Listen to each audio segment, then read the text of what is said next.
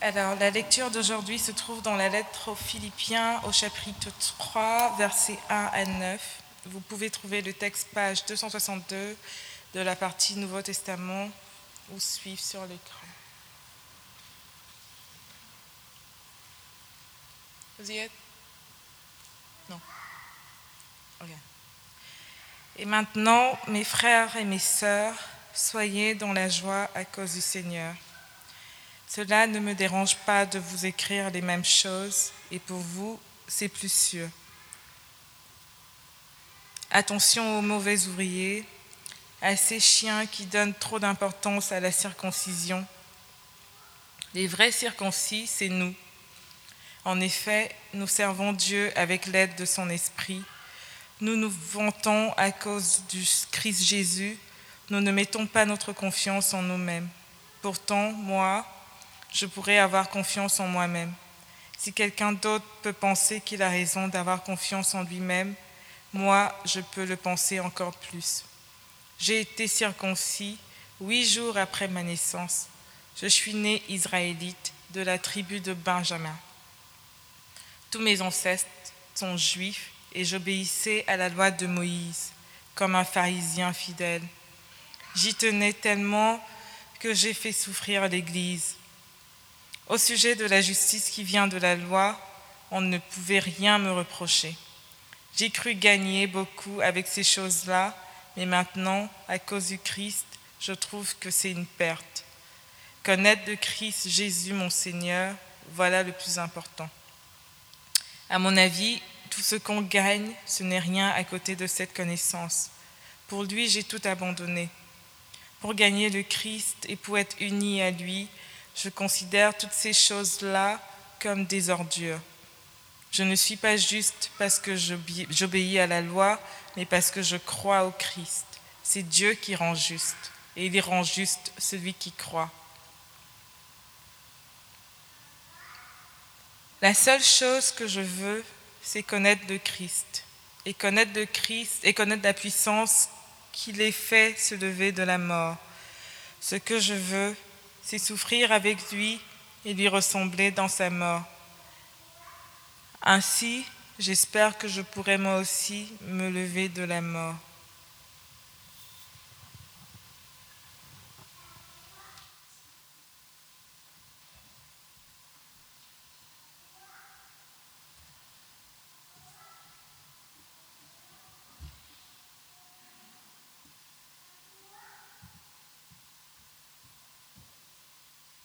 Merci euh, Karine pour cette lecture. Tiens, je t'offre un cadeau.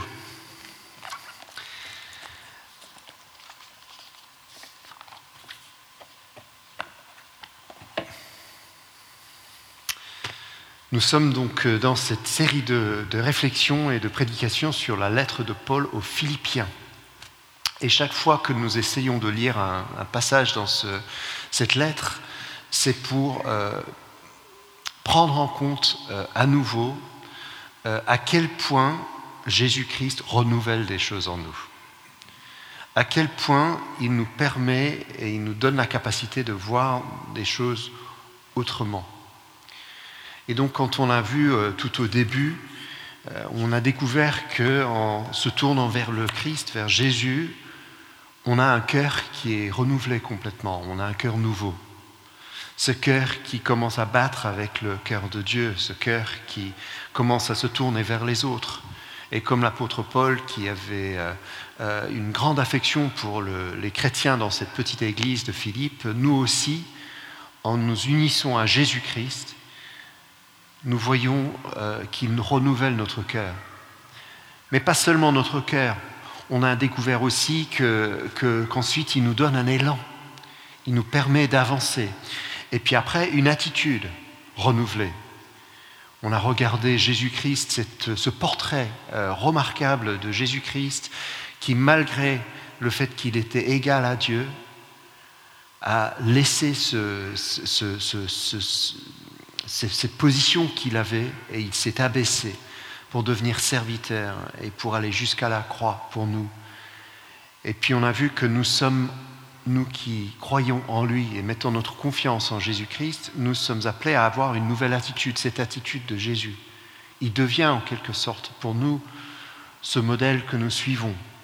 Il nous ouvre un chemin nouveau.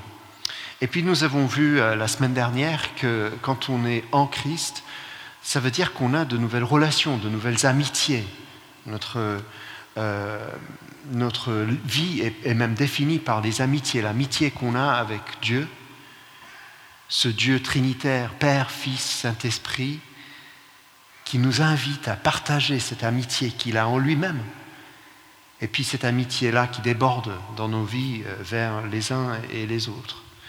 Et aujourd'hui, on est devant un passage qui est un passage absolument clé dans la lettre, où Paul va mettre en évidence euh, à quel point suivre Jésus nous donne une nouvelle confiance. Vivre dans la confiance, ce n'est pas forcément quelque chose qui est facile aujourd'hui. D'ailleurs, de plus en plus, on, on a l'impression que la société autour de nous vit une crise de confiance. On a de plus en plus de mal à faire confiance aux gens. Évidemment, ça concerne tout d'abord les leaders, les responsables autour de nous, les politiques. On est de plus en plus cyniques, de plus en plus critiques par rapport à eux. On remet en question leur autorité. Euh, mais ce n'est pas que les, ce n'est pas que les leaders, euh, les responsables. Selon un sondage Sofres euh, fait pour la Croix, le journal Le Croix, il y a, il y a quelques temps, ils ont découvert que l'objet de la plus grande défiance, non pas confiance, Aujourd'hui, euh, dans nos sociétés, dans 22 sur 28 pays sondés, c'est les médias. On ne fait plus confiance aux médias. Ce qu'on lit, on n'y croit plus. Mais par extension, et ils ont découvert que c'était particulièrement le cas pour les jeunes, et pour le sondage, les jeunes, c'était les moins de 35 ans, donc voilà, euh, ils ont du mal aussi à faire confiance aux autres.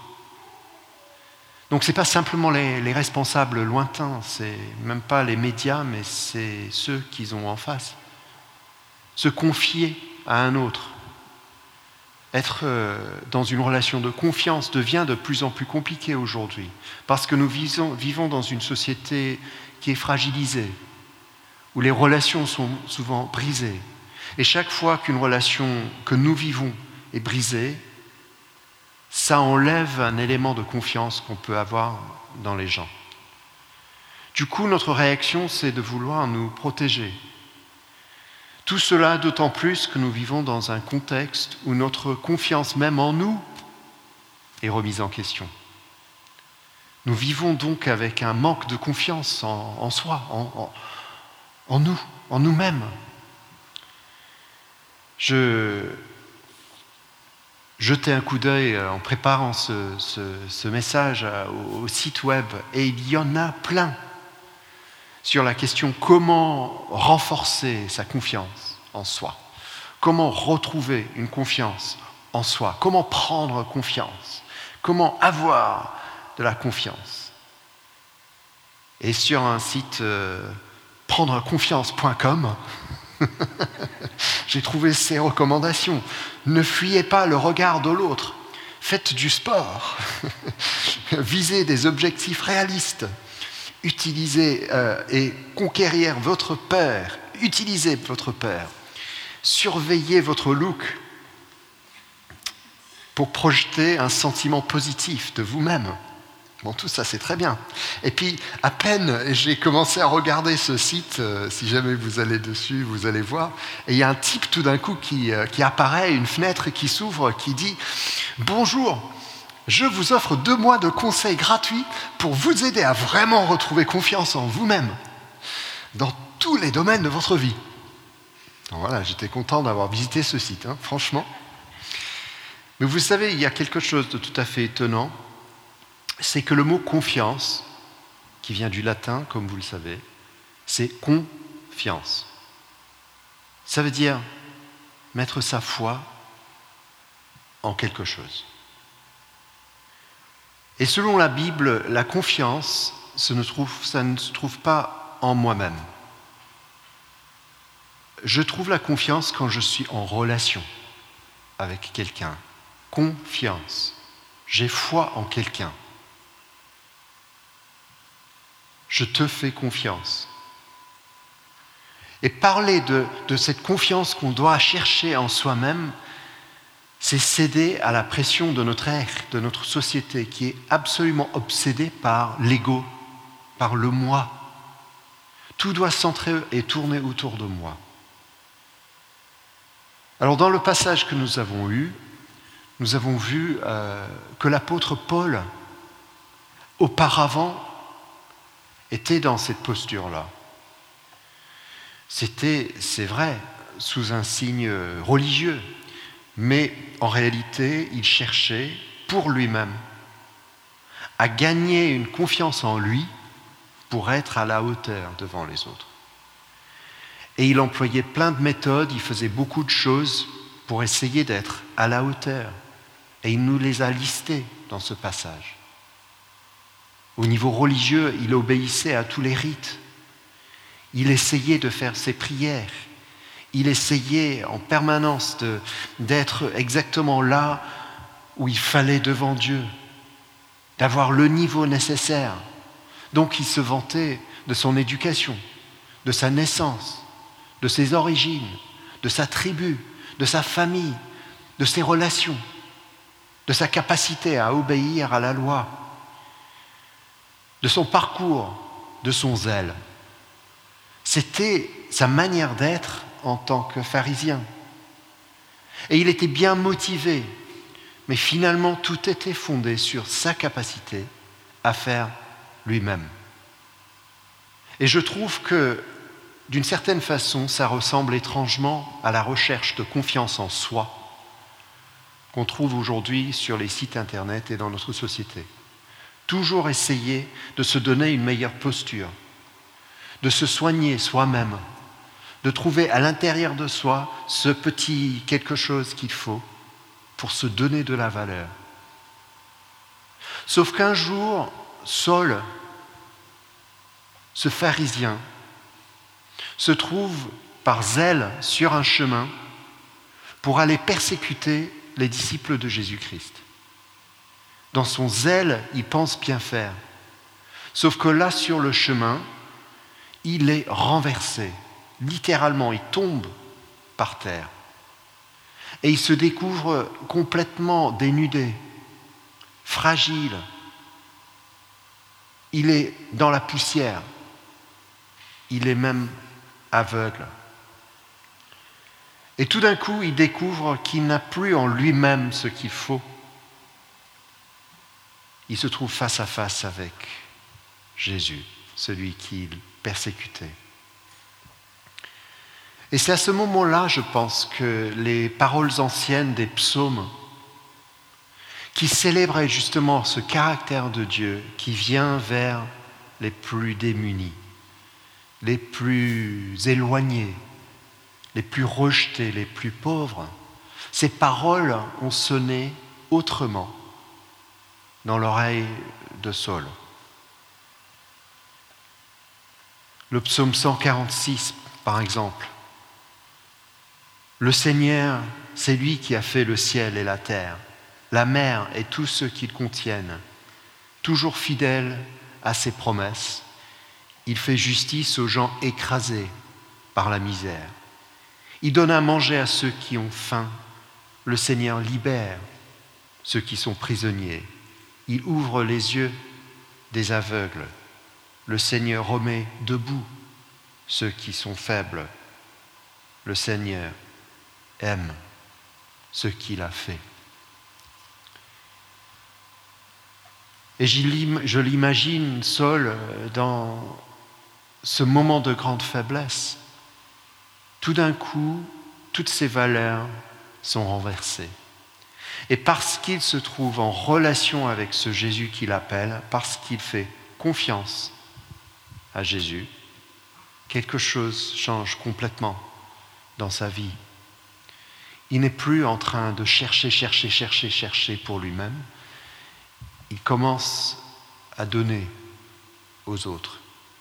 Et tout bascule, tout change et tout tourne autour de la personne de Jésus-Christ. Dans ce passage, donc, quand il écrit aux Philippiens, il est en train de raconter un peu ce qui lui est arrivé et à quel point ça a changé les choses en lui. Et il emploie un vocabulaire presque de comptable pour expliquer tout ça. Vous savez, les comptables, ils ont les pour et les contre, hein, ou comment ils ont euh, euh, euh, tout ce qui est un peu tout ce qui est le côté crédit et puis le côté débit. Pour moi, ce sont deux choses opposées jusqu'au moment où j'ai découvert que j'avais une carte de crédit et puis une carte, une carte de débit qui semble faire la même chose. Mais bon, pour les comptables, ce qui est crédit, ce qui est débit, c'est très différent. On a deux colonnes. Et Paul, jusqu'à ce moment-là, était persuadé que son arrière-plan, son éducation, ses belles œuvres, tout ce qu'il faisait, c'était remplir la case, la colonne crédit pour lui devant Dieu. Et en un instant, il a compris que finalement tout ce qu'il pensait être dans cette colonne-là, face à Jésus-Christ, ce n'était que lui-même qui essayait de construire.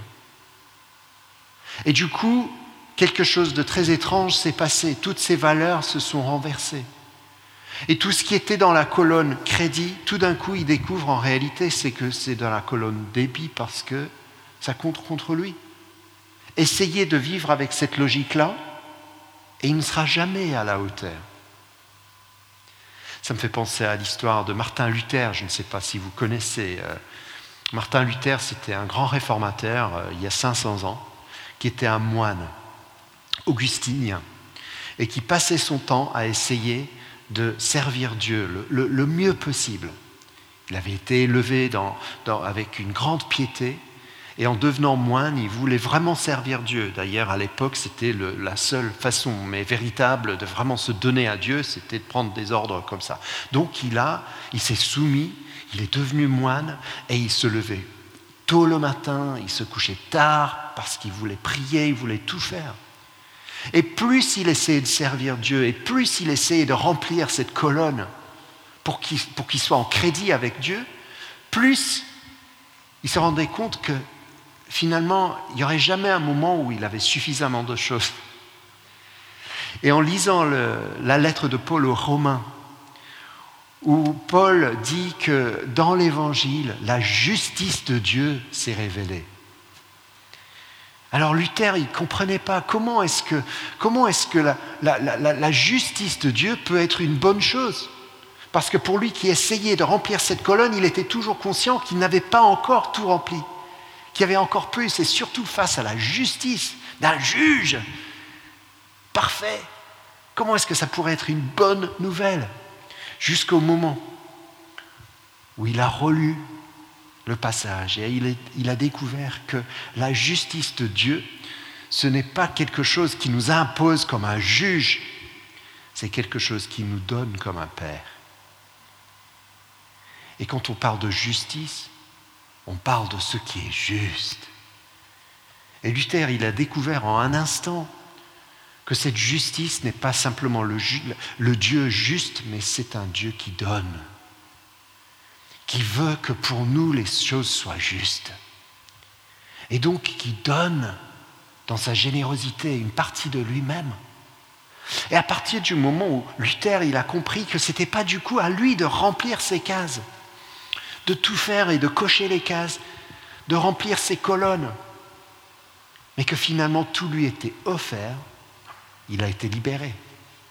Et tout ce qu'il faisait avant, en fait, à partir de ce moment-là, ça ne comptait pour rien parce que son identité, sa confiance venait de ce don de Dieu en Jésus-Christ. C'est exactement ce qu'a vécu Paul sur le chemin de Damas. C'est exactement ce qu'il écrit ici. Et c'est pour ça que Paul, dans notre passage au verset 7, il dit, j'ai cru gagner beaucoup avec ces choses-là. Mais maintenant, à cause du Christ, je trouve que c'est une perte. Parce que ce qui compte, c'est lui, c'est le connaître. Et donc maintenant faire confiance à Jésus-Christ, recevoir cette confiance comme un cadeau, ça devient l'essentiel de sa vie. Et Paul maintenant met devant nous le fait de connaître Jésus-Christ comme un cadeau et une invitation. D'abord un cadeau. Pourquoi? Parce que ceux qui mettent leur confiance en Jésus découvrent qui ils sont. Ils reçoivent une confiance qui fonde leur existence. Celui qui se confie en l'Éternel découvre qu'il est un enfant de Dieu. C'est un cadeau, un cadeau qui nous est fait et rien ne peut le changer. Quand moi je me tourne vers Jésus pour lui dire oui, je reçois ton cadeau, quelque chose change en moi qui fait que tout d'un coup il y a comme une germe qui est plantée, qui commence à grandir, mais qui est là. À partir de ce moment-là, j'ai une famille, j'ai un père, j'ai des frères et sœurs, je suis quelqu'un. Je n'ai plus besoin d'essayer désespérément de faire pour remplir une colonne, parce que la colonne est pleine. Elle est là. Tout ce qui appartient au Christ m'est donné. Ses richesses spirituelles, son avenir, ses promesses, ses projets, c'est pour moi. Et donc, faire confiance à Jésus-Christ pour Paul, connaître Christ, parce que c'est le terme qu'il emploie, c'est un cadeau qui lui est donné. Et il suffit de l'accepter. C'est ce qu'il veut dire par la foi. La foi, c'est faire confiance, c'est recevoir, c'est prendre. C'est croire que le Seigneur, quand il dit des choses, il tient promesse. Et donc Paul, il reçoit ça comme un cadeau. Connaître Dieu, c'est un cadeau qui nous est donné on le connaît parce qu'on fait partie de sa famille. Désormais, on peut l'appeler Père. Jésus devient notre frère. Mais ce n'est pas simplement un cadeau. C'est aussi une promesse. C'est pour ça que j'avais voulu juste prolonger un tout petit peu notre passage. Parce que si vous regardez avec moi au verset 8 de ce passage, voilà comment Paul parle de ce cadeau de la connaissance de Jésus-Christ. Connaître il dit au verset 8, le Christ Jésus, mon Seigneur, voilà le plus important. À mon avis, tout ce qu'on gagne, ce n'est rien à côté de cette connaissance. Pour lui, j'ai tout abandonné. Pour gagner le Christ et pour être uni à lui, je considère toutes ces choses-là comme des ordures.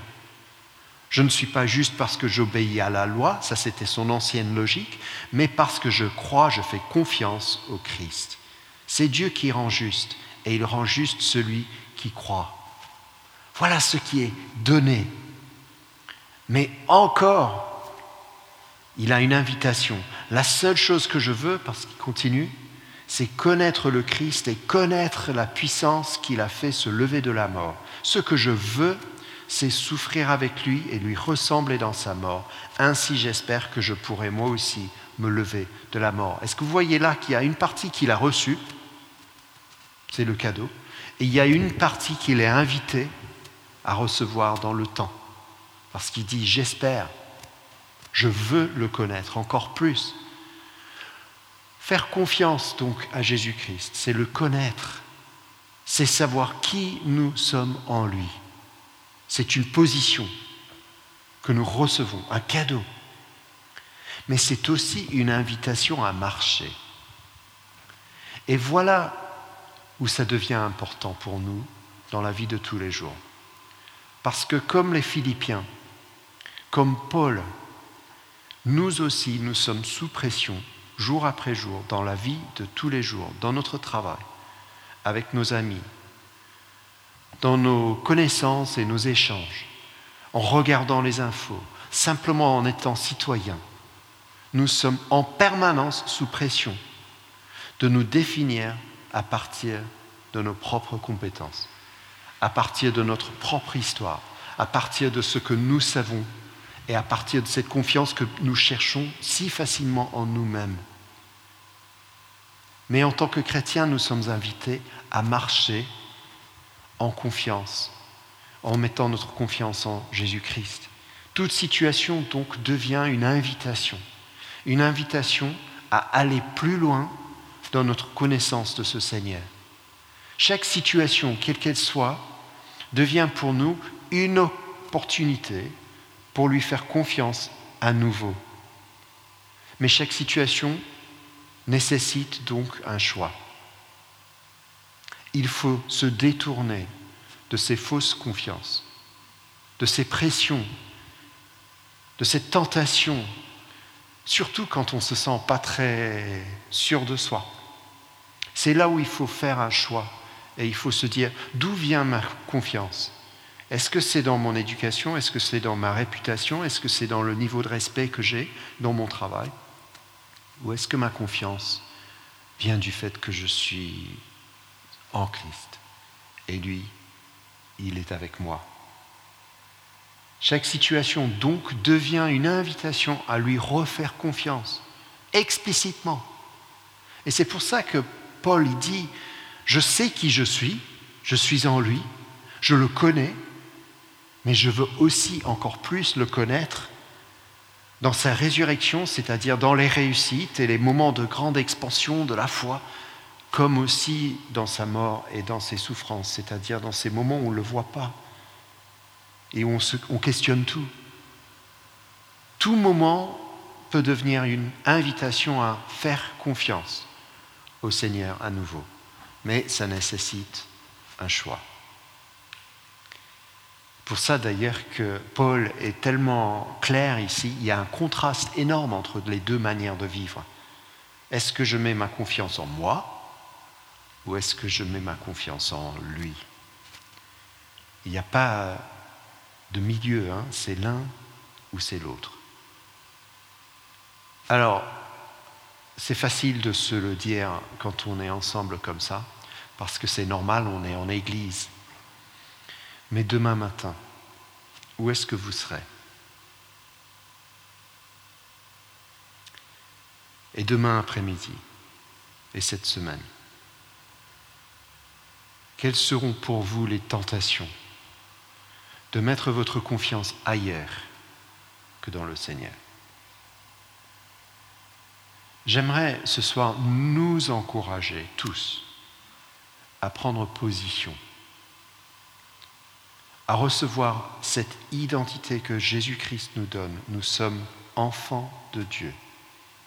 Mais aussi à décider que cette semaine, nous allons faire le choix de faire confiance Jésus et non pas chercher notre confiance ailleurs. D'accord? Et ça surtout parce qu'il y aura cette semaine, parce que c'est toujours le cas, des moments où nous allons manquer de confiance en nous. Et au lieu d'essayer de remplir cette colonne, faites confiance à Jésus-Christ qu'il a déjà rempli avec son amour. Et ça, c'est le secret de la confiance. Ce n'est pas la confiance en moi, c'est la confiance en lui qui compte. Amen.